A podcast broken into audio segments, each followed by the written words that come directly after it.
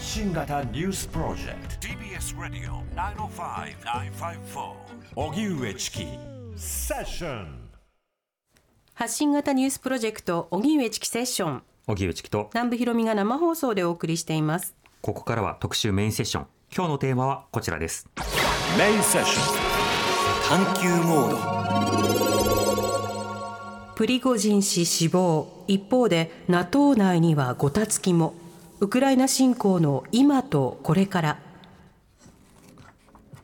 ロシア連邦捜査委員会は27日民間軍事会社ワグネルの創設者プリゴジン氏が死亡したと公式に発表しました。DNA 鑑定により確認したとしています。ワグネルは東部の要衝バフムトなど最前線で戦闘を担ってきましたが6月にショイグ国防相やゲラシモフ参謀総長を批判しモスクワに向けて進軍。その後ベラルーシのルカシェンコ大統領の仲介により撤退しプリゴジン氏やワグネルの処遇が注目されている中でプライベートジェット機の墜落による死亡が突如発表されました。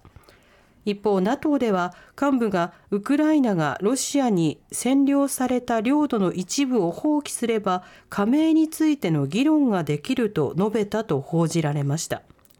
この幹部はその後発言は間違いだったとして撤回していますが戦闘が長期化する中 NATO 内でのごたつきの一端があらわになりました。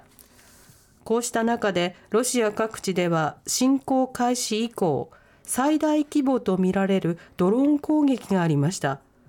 ロシア国営のタス通信はロシア軍の輸送機4機が損傷し2機が炎に包まれたと伝えています。またロシア国防省は29日から30日にかけて国内の5つの州に対してウクライナによるドローン攻撃がありすべて墜落したと明らかにしました。今ウクライナ侵攻をめぐって何が起きているのか今日は専門家と考えます。では本日のゲストです。朝日新聞論説委員の小牧昭義さんスタジオにお越しいただきました。よろしくお願いいたします。よろしくお願いします。お願いします。続いてリモートでご出演いただきます筑波大学教授の東野敦子さんです。東野さんよろしくお願いいたします。よろしくお願いいたします。お願いいたしますではまず現在のウクライナ軍の反転攻勢についてから伺います、はい。小牧さん今の状況というのはどうなってるんでしょうか？はい。あの引き続きウクライナ側はかなり苦戦しているという状況に変わりないです。ん。でまああのウクライナあまあとおがロシアに占領されている部分いわゆる前線というのは1000キロの長さがあるんですけれども、はい。まあ、主に、えー重要になっているのは南部での戦い、えー南部であのアゾフ海、まあ、黒海の端っこにあるクリミア半島の北側ですけれどもそこまで進軍できればということなんですけれども6月初めに始まって以来いあまりえー前進ができていない。ただまあここに来てあのおロボティネというですねあの割と要衝に近い部分のお集落をおウクライナ側が奪還したというのがあの一昨日入ってきたニュースなんですけども、はい。そこを足がかりにこれからメリトポリという、まあ、ロシア側にとって極めて重要なあの拠点となっている都市に向けて進んでいけるのかどうなのか正念場を迎えているということだと思います。うん。この反転攻勢の現状については東野さんどうご覧になってますか？はい、あの、先ほど小牧さんからご説明がありました通り、その南側ではうまくいきつつある。ようやくうまくいきつつある。あのしかし東側ではですね、大変に苦戦をしているということだと思っています。うんやはりその始まりも遅かったんですね。6月にようやく始まったっていう話が今、小牧さんからもありましたけれども、はいなかなかこう NATO 諸国からの武器支援、兵器支援が揃わずに始められる状況ではなかったところを、ロシア側もしっかり準備をしてしまって、地雷を撒いたり、防衛線を強化してしまったりして、それが今の苦戦につながってはいます。うんただ、南部において少しずつ成果は出しているということも事実ですが、この先ほどご紹介になったロボティネのさらに先に非常に強い防衛線があるというふうに言われているんですね。はいここを突破するまでが非常に大変で、またウクライナ側に大きな犠牲を強いるものである可能性があります。うんロシア軍そのようにその様々なまあ地雷などを用意するなどウクライナはこれ戦争が一定程度収まったとしてもその後にも禍根を残すような動きをしていますがこの点東野さんどう見てますか？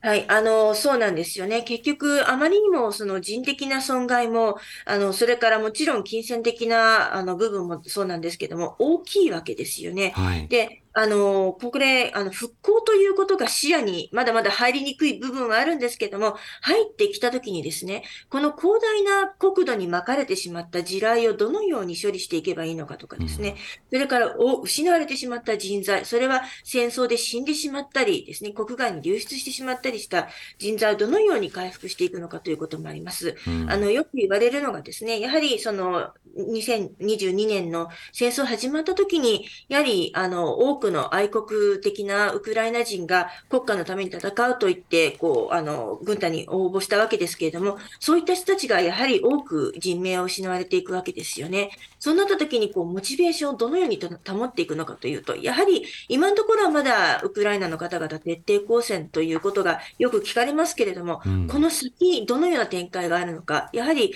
これは楽観視してはいけない部分が大きいと思います。うん小牧さんあの、武器調達がなかなか進まなかった一方で、ロシア軍が準備したという話がありますが、今、各国支援の状況というのはいかがでしょうか、はい。あの支援というものの表明はかなり進んでいるんですけども、実際に供与されたものっていうのは、あの戦車にしても、あるいは歩兵戦闘車にしても非常に足りていない、から特にそのロシアがあの、ウクライナが非常に早い段階から戦闘機というものが必要だということを言われたんですけども、うん、これも F16、アメリカの戦闘機が供与されて、実際に運用できるようになるのは来年になりそうだということですね。で今現在こう地上でこう軍を進めようとしてるんですけれどもその前提として、えー、航空機で普通であれば敵の拠点をまあ、レーダーサイトであるとかあるいはこちらが地上軍を進めようとするときに反撃してくるような拠点を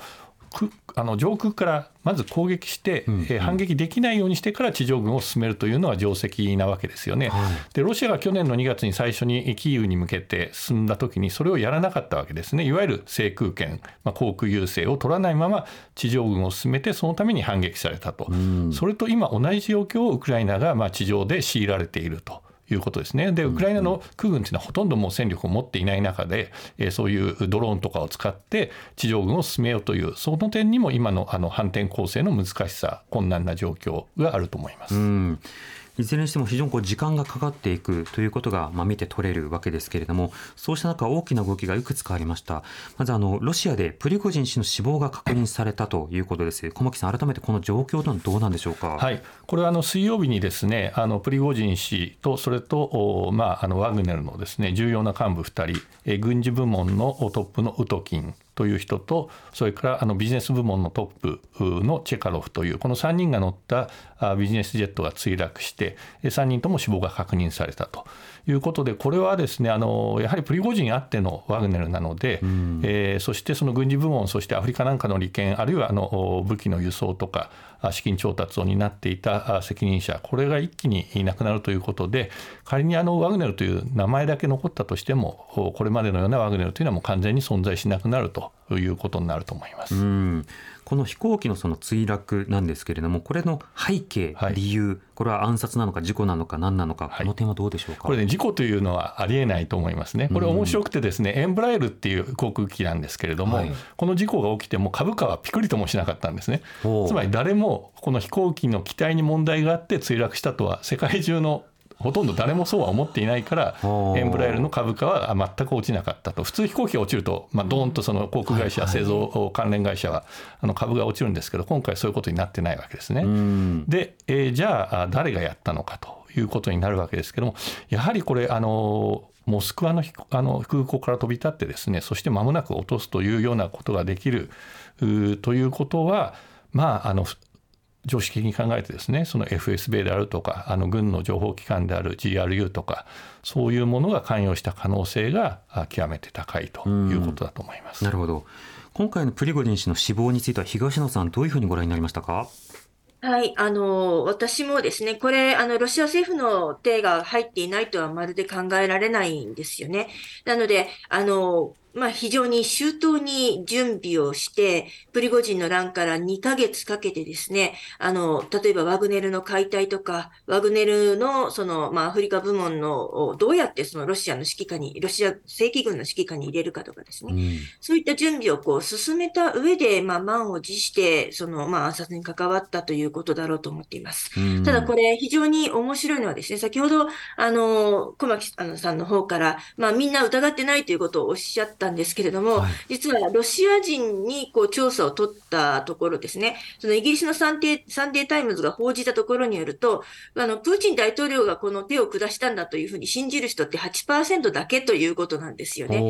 あとは、例えば、そのウクライナの情報機関がやったんだとか、NATO がやったんだというようなその数値の方が高いわけですので、まあ、あのロシアの中ではそこそこに、まあ、あのプーチン大統領ではない他の人の手が入ったものなんだという言説がある程度受け入れられているんだろうとも思っています。ただ、私自身は、やはりそのプリゴジンの乱から、そのあまりこうプリゴジンをですね、あの野放しにしておくわけにはいかないということで、あの、まあ、ほとぼりが冷めたところで、あの、粛清されてしまったんだろうというふうに私は考えています。うん、なるほど。今回のプリゴジン氏の死亡などを受けて小牧さんあのロシアの国内での報道ぶりとか、はい、それからプーチン氏の声明これらはどうだったんでしょうか、えあの国内では非常に小さくしか報道されてないですね。事件が起きた当日の夜の、まあ、第一チャンネルのニュース、まあ、1時間近いあのメインのニュースの枠があるんですけども17項目あるうちの14番目でしたかねこのニュースがやったのは。で西側の BBC なんかも含めてテレビはみんなトップでやってるんですけれども、うん、ロシアでは非常に小さい扱い。そしてあの昨日葬儀があったんですけどもこれについては一切報じられていない、うん、ということでできるだけこの衝撃を国民に与えないようにしようと。いう政権の意図が伺えるわけです。でこれがもしあの実際にウクライナ側の例えば特殊部隊がやったとかあるいはロシア国内の反政権勢力がやったとかいうような痕跡があればですね、はい、おそらくもう大々的にこれウクライナ側のテロリストの仕業だというような報道になると思うんですよね。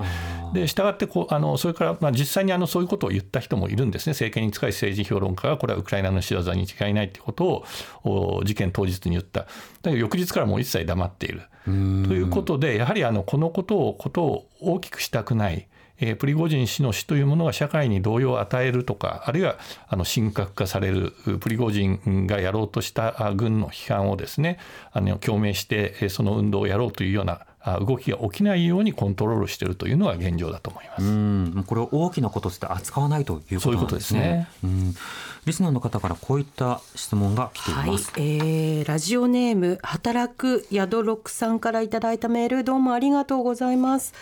プリゴジン氏の処遇とルカシェンコ大統領についての質問です。一応ルカシェンコ大統領がプリゴジン氏の身の安全を保証するという話だったと思うんですが今回プリゴジン氏がおそらく粛清されたことでルカシェンコ大統領の顔に泥が塗られたことにはならないんでしょうかもともとベラルーシはウクライナ侵攻に直接参加していなかったのでロシア軍にとっては今更ルカシェンコ氏の態度が多少硬化したところで大した問題ではないということなんでしょうか。あるいはロシア国内を移動中のことだったのでルカシェンコ大統領は関係ないということなんでしょうか？といただいてます、うん、小牧さんいかがでしょうか、はい、あのこれはほとんどルカシェンコ大統領の立場には変化は与えないと思いますね、うん、そしてあの要するに、まあ、あの今のメールにもありましたけれども、まあ、ロシア国内で起きたことっていうことももちろんありますし、はい、そもそもあのルカシェンコ大統領というのはあのプーチン大統領に逆らえない今政治的な立場にあるわけですよね。うん、それはなぜかというと2020年の大統領選の時に大きな不正疑惑があって反政権デモが起きた時にプーチン大統領の支援を受けてそれをまあ潰したということで、えーまあ、あのプーチン大統領のまあ言いなりと言ってもいい状況なわけです。それについては全く変わっていない。はいそして、まあ、あのその中でルカシェンコ大統領は自分たちの兵士があの直接ウクライナ侵攻に関わることだけはさせないということをやってきたわけですよね。で、まあ、今回あのプリゴジンの乱プリゴジンとの仲介役を果たすことによってプーチン大統領に対して一定の恩は売ったわけですけどもそれはまあまさにそのベラルーシのこれまでの態度つまりベラルーシの兵を戦闘には参加させないというのを守るためのことであってプリゴジンがどうなろうとそこはまああのルカシェンコ大統領の権威とか立場の強さ弱さにはほとんど関係しないと思います。なるほどこれだけ手柄を上げましたよっていうふうに誇る必要はなく最小限の忠誠をポーズとして見せ続けていればもう達成されるということそうですね。そして問題はまあ自分の身のあのルカシェンコ大統領自身のベラルーシの大統領としての地位をいかに守るかということが最大の眼目でそういう点で言ってもまあほとんど影響はないということだと思います。なるほど。東野さんはこのベラルーシの反応などはどう見ますか？あまあそうですね。あの、泥が全く塗られなかったかというと、若干塗られた部分はあるんではないでしょうか。というのは、そのプリゴジンの乱の後にですね、非常にこう、あの、ルカシェンコ大統領は自分がこう出てきてこう仲介してですね、ことをうまく収めたとかですね、あの、プリゴジンに対してこのような、あのようなアドバイスをしてあげたのだ、みたいなことをですね、まあ結構ペラペラと喋っていた部分があってですね、はい、で結結果的にこうルカシェンコさんのこうストーリーとしては、あの自分のおかげでこう大ごとになりそうなところがうまく収まったんだみたいな言い方は確かにしていたんだろうと思うわけですよね。ただ、小牧さんはおっしゃったように、これはあくまでもロシア国内で行われたことであって、そのベラルーシの国内で何かが起きていたらですね、それはもういろいろ大変だったと思いますけれども、あくまでそのロシアの国内においてまでも、プリゴジンの身の安全を保障したつもりはないって一生懸命後で言ってるわけですね。なので、まあ若干こうですね、あの、まあ、ルカシェンコとしては、自分が収めたはずだったことが全く収まってなかったということに関しては、あの、まあ、若干こう思うところはあるかもしれませんけれども、大きな構図としては変わっていないと思います。ただ、あの、プーチン大統領も少しルカシェンコ大統領に対して抑えを聞かせると言いますかですね、あの、そういった側面は、あの、ゼロではなかったんではないかと思いますね。うん、なるほど。これ先ほど東野さんがワグネルの、まあ、用意周到なあの回収、まあ、ロシア側にこう編入したりいろんな対応をしていくということがありました東野さんこのプリゴジン氏を失ったワグネルというのはあのそもそもこの2か月間でどういう状況に置かれて今どういった状況なんでしょうか？はい。あの、一部のそのワグネルのですね、非常にこう忠実な、その、まあ、いわゆる兵士たちはですね、あの、これはもう絶対に復讐をするんだと、あの、仇を撃つんだというふうに、まあ、言っていてですね、盛んにこう SNS 上でも発信していたという形跡があります。うん、ただ、まあ、それを恐れるような動きもありましたし、特に周辺諸国のポーランドやバルト諸国においては、これ、あの、ワグネルの残党が大きな動きを引き起こしたら、それこそ自分たち隣国にとってはですね、ですね、安全保障上の大問題だというふうに、あの、一時期は非常に警戒はしていましたけれども、うん、結果的には大きな動きにはなっていないと思います。うん、で、ワグネルもですね、まあいろんな人が集まっていてですね、よく言われる囚人兵という人たちもいますけれども、やはりその、まあ、あの、そのまま、あの、ロシアの、ロシア軍の正規兵に雇ってもらいたいというふうに思っている人もいると思いますし、そんなことはできないと思っている人もいると思います。また、受け入れ側のロシア、あの、国防省としてもですね、あの、積極的にどれだけ受け入れて、それがこう、どのように成果につながるのか、戦果につながるのかというと、非常に厳しい部分もあると思うんですよね。まあ、常々、こう、あの、まあ、あの、ワグネルの兵士っていうのは、ならず者の集まりで、その、あまり軍、軍事的な訓練もされていないと。それに対して自分たち正規軍はエリートなんだというような、こう、自分と、あの、ワグネルの違いを強調するようなところもあったので、実際統合してうまくいくのかっていうと非常に微妙なところもあるわけですね。じゃあ、ワグネルがワグネルで存続できるかというと、やはりそこはプリゴジンやウトキンあってのワグネルだったと思いますので、かつてのような求心力を保つのは非常に難しいとなると、やはりこれ一番、あの、難しいのがですね、あの、不透明な部分が高まってしまうということだと思うんですよね。はい、いろいろこう分散された人たちが、どのような働きを起こしていくのか、どのような行動を起こしていくのかわからないというところが、やはり我々警戒すべきところなのではないかと考えています。うんこのワグネルといえば小牧さんあのプーチンの汚れ役でアフリカなどの地域なので、まあ、資源利権などをまあ獲得していてでその場合によっては例えばさまざ、まな訓練だったり場合によってはまあ工作だったりそうしたものを手掛けてきたということになるわけですけれども今後はどうなるんでしょうか？はいあのーまあ、先ほど申し上げたようにこれまでのようなワグネルではなくなると思いますね。そしてあのワグネルの乱の後プーチン大統領はそのあの戦闘員たちに3つ道を提示した。1つはロシア軍に加わるか。1つはもう故郷に帰ってもいいですよ。でプリゴジン氏に従いたいやつは一緒にベラルーシに行きなさいと。でベラルーシに行った人がまあ数千人いるかと思うんですけどもで彼らがこう一番その忠誠を誓ってた人たちなわけですけどそれがまあいなくなってしまって今後どうなるかなんですけれどももうそもそもこう養う金がなくなるわけですよね。その、はい、これはあの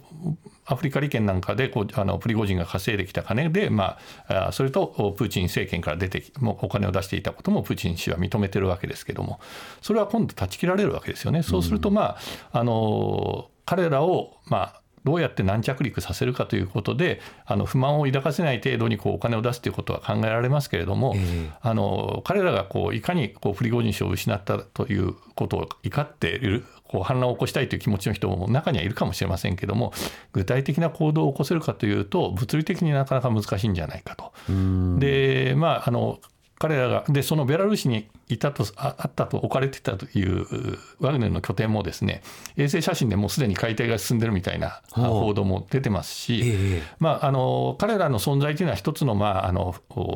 不安な不安な要素ではあるんですけどもおそらくそんなにこう大きなことにならないようにこう持っていくんではないかと。ということですよね。もうそれぞれの構成員をバラバラにしていくようなつながりを断つような動きになるんですか？そうですね。そしてあのアフリカの利権についても軍のまああの情報部門である GRU に引き継ぐと、まあそれに対してプリコジン氏は激しく抵抗していたということがまああの言われてますけれども、まあそれも今回プリゴジン氏自身がいなくなったということで、おそらく GRU に引き継がれていくということで。まあ、あの基本的にあの小さな波乱要因はあるんですけども全体としてワグネルがこれまでになってきたことっていうのは GRU に引き継がれていくんだろうという状況です。なるほどちなみにその実家に帰るなどをしたそのワグネルの元兵士というのは今後平和の余生を過ごすことになるんですか？いやそれはあの難しいですよね。あのただまああのそういう帰ってしまった人たちというのはそれほどその忠誠心もないし要はそのワグネルに行くことによって自分たちの囚人であればその減刑されるとかあるいは経済的利益を得たいということで、えー、まあ志願したとか、まあ、そういう人たちだと思いますので、あの特にそういう大きな問題を引き起こすということにはならないんじゃないかと思いますね。その限りにおいては、まあ、直ちに暗殺されることはないのではないかということですか？そうですね。あの、もちろんその幹部でいろんなことを知っているとか、そういう人たちは分かりませんけれども、うん、まあ、あの単に加わったお金目当ての人たちというのは、あそういう危険性も比較的低いんではないかと思いますね。うん。さてこうしたワグネルの動きがあった一方でその NATO 加盟国の間での温度差というのも気になるところです、はい、そのあたりを含めてご時代に伺っていきたいと思います TBS ラディオ荻上チキセッション TBS ラディオ時刻は5時になりました。荻上チキセッション今日の特集メインセッションはプリゴジン氏死亡。一方で NATO 内にはごたつきも。ウクライナ侵攻の今とこれからえー、朝日新聞論説委員の小牧昭義さんにはスタジオで筑波大学教授の東野敦子さんにはリモートでお話を伺っています。お二人とも引き続きよろしくお願いいたします。お願いします。よろしくお願いします。さて一方でウクライナを支援している側である NATO その幹部からウクライナの領土放棄が加盟条件とするというような発言が出てきました。後にこれ撤回されましたが東野さんあのそもそもこのいきさつどんなことがあったのか教えてくださいはい、これはですね、あの、イエンセンというですね、あの、ストルテンベルグ事務総長の側近中の側近の方ですね。うん、あの、正確に言うと、あの、事務総長の官房のトップです。で、この方が、ノルウェー人なんですけれども、あの、この方がですね、8月の中旬に、あの、こういった発言をしてしまったということなんですね。うん、で、具体的には、その、ウクライナは、その領土の一部と引き換えに NATO にこう加盟するという選択肢を検討することもあり得るのではないかというようなことを言ったわけですね。はい、なんで絶対こうしなさいと言ったというというよりかは、後にこのイエン選手は、まあ、可能性の一つとしてあくまで示唆をしたに過ぎないっていうふうに言っていたわけです。うん、ただ、まあ、これはですね、まあ、非常に重大な発言として、まあ、ウクライナ側は大きく反発しましたし、NATO 側も火消しに一生懸命でした。これは NATO としての統一的な見解ではないっていうことなんですよね。で、確かにこれ大変な発言でして、あの、もしこれが本当に NATO のあの本音であるならばですね、重要な方針の転換になってしまうわけですね。はい、つまり、NATO は今までウクライナの独立、主権、国際的に承認された教会の内部での領土的一体性を支持していきますということをずっと言い続けていたわけです。うん、それに対して、まあ、プーチン大統領ににですね、の侵略に応える形で、領土の一部を挙げたらば、そのご褒美として NATO に入れてあげるというように取られかねないような言い方だったわけですよね。うんうん、なので、やはりウクライナとしては非常に感情的な反発をしましたし、うん、あの、NATO、そして NATO の加盟国もですね、そういったことが今 NATO の合意、コンセンサスというわけではありませんということを一生懸命言ってた。これが経緯なんです。うん。これ譲った上でそこで NATO 加盟というのは、ある意味、もう既成事実としてそれはもうロシア領というふうにも編入されることを認めることになりますよね。そうですね。なので、まあ、じゃあそこをどうやって切り取るのか、どこで線を引くのかという、ものすごく難しい問題が出てきてしまいますよね。今のところは、その、まあこ、あの、このロシアの支配地域とか、ウクライナが奪還した地域と日々動いているわけです。はい、じゃあ、どっからどこまでをこう、ロシアに渡して、どっからどこまでが NATO としてのウクライナなのかっていうと、線引きをするという作業自体がものすごく難しいですよね。線引きをあの固めようとした瞬間に、両者もう激突することを分かっているわけですから、うん、まあ、非常に危険な発言でもあるわけです。うんこれ、なぜこのような発言が出てきたんだとお感じですか？はい。あの、これはですね、先ほど私は NATO の総意ではない、あの、コンセンサスではないということを何度も繰り返し言いましたけれども、それでもやはり NATO の一部に、もう早く戦争をやめてほしいからですね、もう適当なところで線引きをして、そのロシアに、あの、領土的な妥協を行う形で、そしてウクライナが今何よりも望んでいる NATO の加盟を提供するということで、まあ、何とか飲んでくれないかというような意識がどこかにあるるんだろうと思うんですよね。うん、なので、その、まあ、NATO の合意、相違ではないですけれども、ついその一部の人たちが思ってたことがポロッと出ちゃったっていう、そういうことなんだろうと思っています。うん、やはりですね、あの、NATO の側としても、続く限りウクライナを支える as long as it takes ってしょっちゅう言っているわけで、はい、その立場にも嘘はないんでしょうけれども、でもそう言いながら、しかしいつまで続くんだろうということはやはり誰でも思っちゃうわけですね。うん、で、やはりそういったその感覚の一つとして、でも全部を奪還するのは無理でしょうと。しかも、この反転攻勢、そんなにうまく進んでいるかというとそうでもないでしょうと。じゃあどっかに諦めるところがあの、諦めるべき時期が来るんじゃないでしょうかっていうことをですね、思ってる人は一定数いるということだと思います。これ、やはりですね、もう、あの、NATO のたあのまとまった立場ということよりかは、NATO の中でもやはり凸凹とか、あの、意見の相違があるということで、決して一枚岩ではないということなんだろうと思います。うん。それに対しては当然ウクライナも反発必至ということだと思います。あの、はい、ちなみに先日ウクライナから友人が来まして、あの、お土産に、はい、あの、ビールを買ってきてくれたんですけど、今、あの、はい、ウクライナ製品にはいろんなところにこう、プロパガンダの、あの、まあ、政治的生命、メッセージがこう載っていたりするんですが、ビールにはやはり必要な限り戦い抜くのだということがウクライナ語で書かれていた。で、それをこう、いろんなところで流通しているということですけど、こういった NATO の中からの一部のの声というのは、やっぱり小牧さん、相当反発というか、相当否定的な声出たんじゃないでしょうか。もうウクライナはもう全く容認できないですよね。うん、ただ一方であの東野先生おっしゃったように、この反転攻勢の今現時点での状況を見ると本当にそのクリあのウクライナが主張するようにクリミア半島そしてドネツク州ルハンシク州の東部つまり2014年に奪われたところを取り返すというのが現実的に可能なのかというとところに疑いが生じ始めている。そしてどこかでやはりその停戦ということが必要になる。そうなった場合にじゃあどうやってそのその時点でウクライナ側が支配している地域の安全を守るのかこれが非常に大きな問題なわけですよね。仮に、まあ、これ今現時点で全く見通しないですけれどもロシア側が停戦合意を受け入れたとしてもそれは当てにならないことは2014年以降の経緯が示しているわけですよね。そうするとそこをどうやって守るのかだからあの先ほどの紹介になったあの発言は、まあ、NATO 側として NATO に加盟するということであればかなり大きな抑止力になるということでそういう状況をまあ考えざるを得なくなったという背景はあるんだろうと思うんですね。あ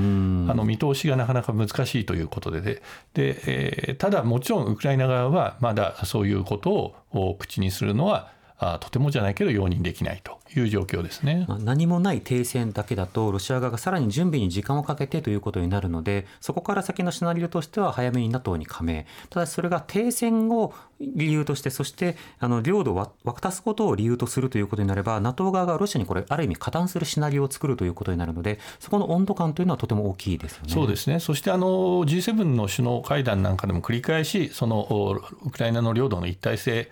を守るんだと。支援を続けるんだということを首脳レベルで繰り返し合意して発表しているわけで、うん、あのあまりにも軽率な今回 NATO からそういう意見が出てしまったというのはあのそういうこれまであの繰り返し確認されてきた方針にも反してしまうということだと思います。うんこういったご意見もいただいてます、はい、ラジオネーム草木中魚さんからいただいたメールです。どうもありがとうございます。NATO 諸国の間に沿線気分が強くなってきたように感じています戦争が長引き武器支援を今以上強化しなければならないとなると西欧諸国の間にウクライナに停戦を求める声が強くなりウクライナに講和に応じろとなるのではないですかそれこそロシアの思うツボだと思いますと。うん東野さんに伺いたいんですが、その NATO 加盟国、本当に地理的にもあのいろいろな経済的にもさまざまな立場の国があります。どういった国があのこの支援に対しては、まあ、積極的な世論が強く、どういった国では一部さまざまな沿線ムードがあるのかといったグラデーションはあるんでしょうか？はい、あの、明らかにありますね。うん、やはり、その、ウクライナ、そしてロシアに、まあ、非常に近いポーランドとか、それからバルト諸国ですね、エストニア、ラトビア、リトアニア、それからチェコやスロバキアも非常にこのウクライナの支援頑張っているわけですね。はい、でよく言われるのが、その、ポーランドのような国はですね、まあ、今、自前の自国の兵、あの、軍隊で使っているような兵器もかき集めて、ウクライナに提供しているということですね。なので、使ってない兵兵器を出していくというだけではなくて、もう自分たちが明らかに必要だと思うものまで含めて出しているという、そういったギリギリの支援をしている国もある一方で、やはりウクライナから遠ざかれば遠ざかるほど、あの、まあ、そういった、その、徹底的な支援というのはどうなんだろうかというふうに、その、まあ、二の足を踏んでいる国もあるわけですね。なので、最近は、その、ウクライナ政府はそういった、例えば南欧諸国とかですね、そういった国々に対しても非常に積極的に語りかけをしています。ただ、あの、まあ、地理的に離れればというふうに言ったんですけども、もちろん例外もありまして、例えば、その、イタリアとかですね、イギリス、はい、これはやはりちょっと地理的には遠いわけですけれども、政権の方針を見ると、まあ、徹底してウクライナ支援をするということに、まあ、あの、変わりがないということで、非常に強力な支援をしていますので、うん、あの、一概に地理的な条件だけで語ることはできないわけですけれども、うんうん、おっしゃる通り、積極的な国、無関心な国、やはりそのいろいろまだら状態にあることは事実だろうと思います。うんまた各国あの、まあ、与野党がありましてそれぞれの政党的な思惑などもありますし大統領選挙などを控えているような地域というのもあります。はい、そうした中で各国東野さんの立場、まあ、例えばあのカウンターパートとなるような政党が自分たちはウクライナ支援をしないのだというようなそうした立場を取るというようなそんな動きもあるんでしょうか？ありますね。例えば、先ほど申し上げたイタリアなんですけれども、あの、メローニ首相が非常にもう、あの、情熱的にウクライナを支援していて、はい、あの、議会での演説などを聞きますと、本当に心を動かされるようなですね、あの、ウクライナ支援の、その、まあ、あの、声明などをよく出しているんですけれども、それに対して野党は必ずしもですね、あの、まあ、あの、すべてが、あの、ウクライナ支援に積極的な野党ばかりではないので、非常に大きな論争は起こっているんですよね。で、それからポーランドを先ほど非常にその熱心に支援をしていると言いましたけれども、ポーランドでもやはり問題がないわけではない、論争がないわけではないんです。はい、というのも、あのポーランドもまた選挙の季節を迎えようとしているわけですけれども、あの、それに対してですね、今、ウクライナに対して兵器支援とか財政支援ものすごく一生懸命やっているんですが、ウクライナからその輸出している国物がですね、実はこう、ロシアの妨害でうまく輸出ができずに、隣国のポーランドでダブついてしまって、非常に安い価格で叩き売られていると。で、それに対して、もっともっとこうですね、あの、ウクライナの穀物のがポーランドに入ってくることを強く規制しなければならないというような、まあ、選挙対策の部分は大きいと思うんですけれども、そういったそのウクライナに対する非常にこうですね、あの厳しい声も、これ与野党問わずに上がってきているのも事実なんですね。なので、あの、こういった支援国の中でも、あの、割れているそれも政治的な条件に左右されるということは非常に、まあ、重要であり、あの、しんあの心配なところなんですね。で、昨日も私ずっとウクライナの、あの、の研究者の皆さんと長い間ミーティングをしていたんですけれども、やはりポーランド問題気になるようなんですね。やはりポーランドの中でウクライナの支援に揺らぎがあるのかどうかみたいなことは気になるようですけれども、割とこう皆さん最終的にはですね、あの、まあ、ポーランドも、まあ、政治の季節だから選挙の季節だからということでこう片付けがちなんですけれども、やっぱそれではまだまだいけないのかなと私は考えているんですよね。ウクライナに支援を頑張ってほしい。あの、ポーランドに対してもウクライナ支援頑張ってほしいし、ウクライナも持ちこってほしいからこそですね、隣国とのコミュニケーション戦略、もう少しきちんと考えた方がいい部分は確かにあると思います。なるほど。まあ、各国当然政治体制の中で揺らぎがありまたそのいろいろな民意というものに大きく動かされるところはあるわけですからね。こういったメールもいただきました、はい。えー、匿名希望40代自営業の方からいただいたメールです。どうもありがとうございます。ロシアの侵略から1年半も経つのに未だ一方的にウクライナの火を鳴らす人やウクライナが降伏すればすぐに戦争が終わるといった意見が SNS どころかテレビ、新聞、著名人たちの中に散見されます。こうした意見に私たちはどのように対峙したらよいでしょうか？といただきました。これ本当にあのいろんなグラデーションがこの中でもあると思うんですね。あのもう本当に進路派を隠さないような方、これは国会議員クラスでもいると思いますけれども、はい、そうしたの方もいれば、ややその陰謀論的な見方で、うん、あの語るような方もいらっしゃる。あるいは戦争が起きていない状況のことを平和と呼ぶのだというような消極的な仕方で定義して、とにかく戦争というのが早く終わることが良きことだっていうふうに位置づけて、そのウクライナの方に諦めてほしいっていうような論理を引き出してしまう方もいれば、まあ様々な国の財政の問題からちょっと支援限度があるよという方まで、本当にいろいろな立場の方いらっしゃると思うんですが、東野さん、こうした立場のいろいろはどういうふうにお感じになりますか？はい、あの、私もですね、あの、過去1年半、まあ、ももっと、あの、それ以上にもなりますけれども、ずっとこの、まあ、国際法上、あるいは国連憲章上、許されない行為をロシアがしているんであり、そこはもう揺らがないんだと。その、ウクライナに何かの問題があったとしても、それはこのような侵攻を引き起こしていい理由には全くならないし、このように大きなウクライナに対する、こう、あの、犠牲をですね、あの、感受していいことにはならないんだと。我々はそれを国際秩序の問題として考えましょうということを、まあ、1年、1年半かけて訴えてはきましたけれども、うん、なかなかこう手応えがあった部分と手応えがないというか、まだまだですね、あの、多くの反発を得る部分もあると思います。はい、一つは、やはり日本においてですね、やはり先ほど、あの、チキさんも少しおっしゃったようにですね、停戦、つまり戦争がない状態が直ちに平和をもたらすんだと。そしてこの状況をずっと作っていけばいいんだっていうような若干停戦と平和を安易に結びつけるような動きがあるんじゃないかと思います。ウクライナの過去のですね、歴史を見てみても、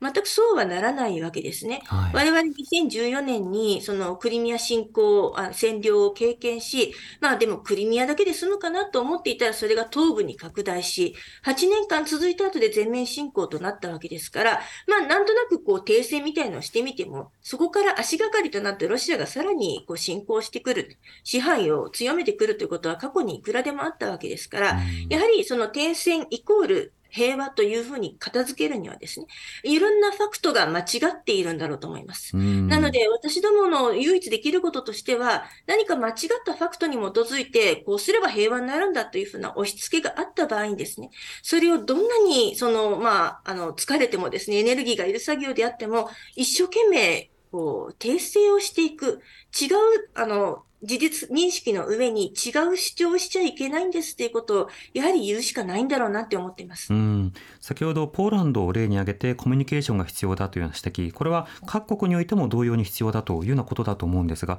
小牧さんはこうしたその、いや、もうそろそろ諦めてというようなムードの、まあ、高まりが実際どうなのかどうかはともかく、こうした機運というのはいかがお感じになりますか？あの非常に難しくてでじゃあウクライナの人たちに戦えということもできないわけですよねこれ。はい、あのロシアがあの一方的な侵略している国際法違反だと。でえこんなことは許されるべきではない。そしてそれを成功させないのことが今後の世界平和のため、えー、世界秩序のために極めて重要だ全くその通りなんですけどもだからウクライナの人たちに命をいくら落としてもいいから戦いなさいという立場にもないわけですよね我々は。自由主義のために戦い尽くしてくださいというのを言うことはできない言うことはできない、それはやはりあくまでウクライナの人たちが決めることで、えーまあ、それを言うとなんか冷たく感じられるかもしれないけれども、あの本当にこうウクライナの人たちが日々こう命を落としていく中であの選択を迫られる時というのは来るかもしれないんですね。はい、でそういう時期はもっと早く来るかもしれない可能性もあったんですけども今までのところ本当にあの現地に荻上さんも行かれて感じられたかもしれないですけれども非常にこうここんな状況を自分たちは全く認めることはできないと。で、えー、それはあの戦い続けるんだという気持ちを持っている人が非常に多い。そうじゃないという人にはほとんど出会わないという中でその気持ちをできるだけ尊重して支えるということだと思うんですね。えー、ですからその戦い続けると我々は押し付けることもできないしもちろんあの逆らってもしょうがないんだから諦めろということもできない、そういう中であのできるだけそういう正義が実現するためにそしてウクライナの人たちが自分たちの思いをまあ、貫けるように支援していくのかそこを、まあ、具体的に一人一人でいろんな国も含めてこう考えて支えていく。だから非常に難しいと思いますよね。その結果、ウクライナの国民がどんどんどんどん減っていくという事実もその通り。だけども、停戦したからといって、それが本当に止まるかというと、それはそうとは言えない、そこに難しさがあると思います、ね、ロシア支配になった場合にどうなるのかということもありますし、不当で不法な支配というもの、侵略というものが行われている中で、はい、それに対してどう対処していくのか、それを例えばあの発生した、えー、生じた難民であるとか、避難民の方々を支援すること、財政的に支援をすること、あるいはその防衛力などをさまざまに供与すること、あるいはその交渉のチャンネルなどを作りたいという意思が双方にあった場合などにおいてどうするのかということを決議すること、いろんなレベルのものがあるので、休戦すればいいんだとか、こうすればいいんだ、徹底抗戦だとか、そうした二軸で動いているわけでは実際にはないということは、ね、本当に魔法のような解決策はないわけですよね。仮に停戦したいといったところで、あの今のウクライナの人たちが心配しているように、そういう中で自由もない、あの屈服するしかない、そういうものが本当に平和と言えるのか。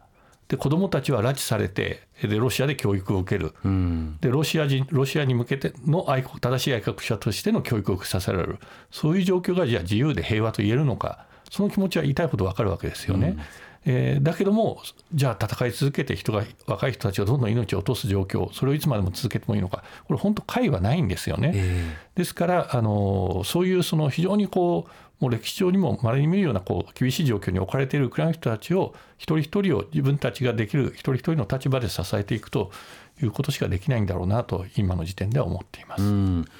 そして今後の点で一つあの気になるのがあのロシア国内へのドローン攻撃というものが展開されているということです。小牧さんこれはどういうことでしょうか？はいそうですねあのプスコフというあのバルトに近い非常に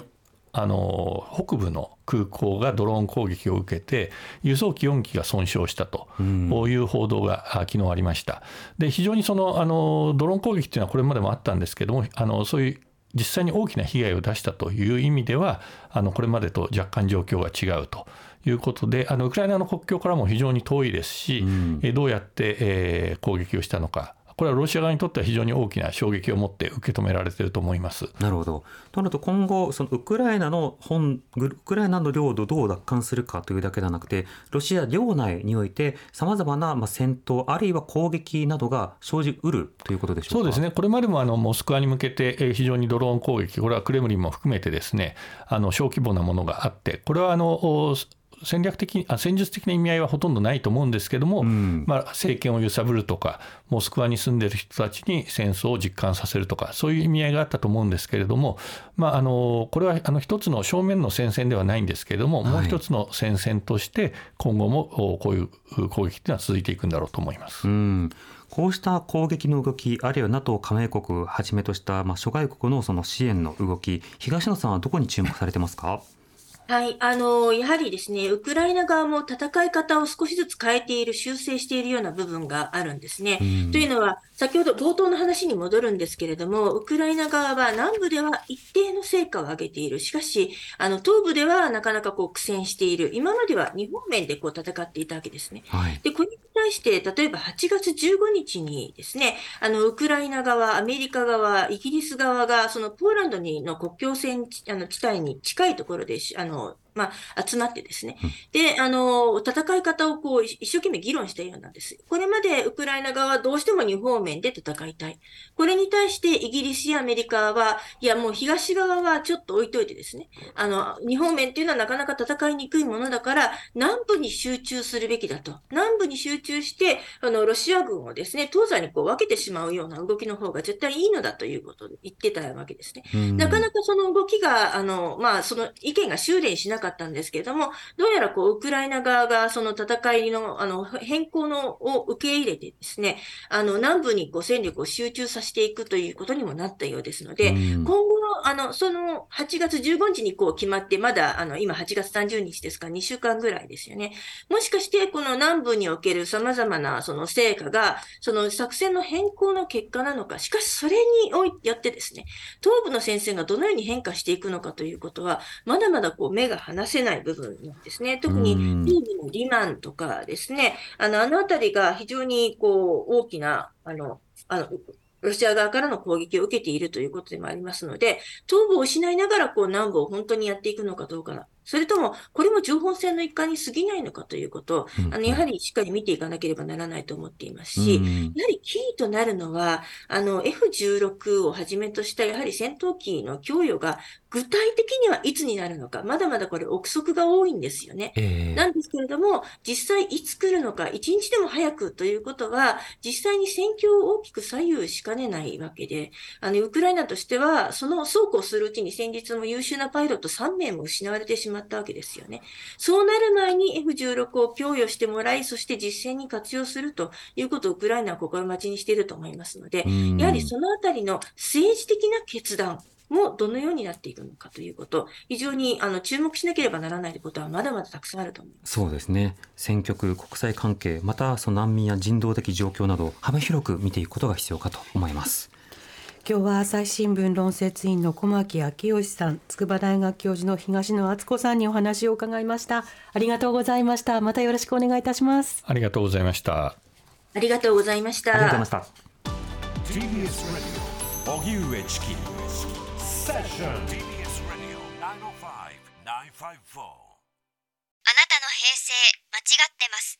平成のすべてを目撃したと自称する町浦ピンクが真相を激白。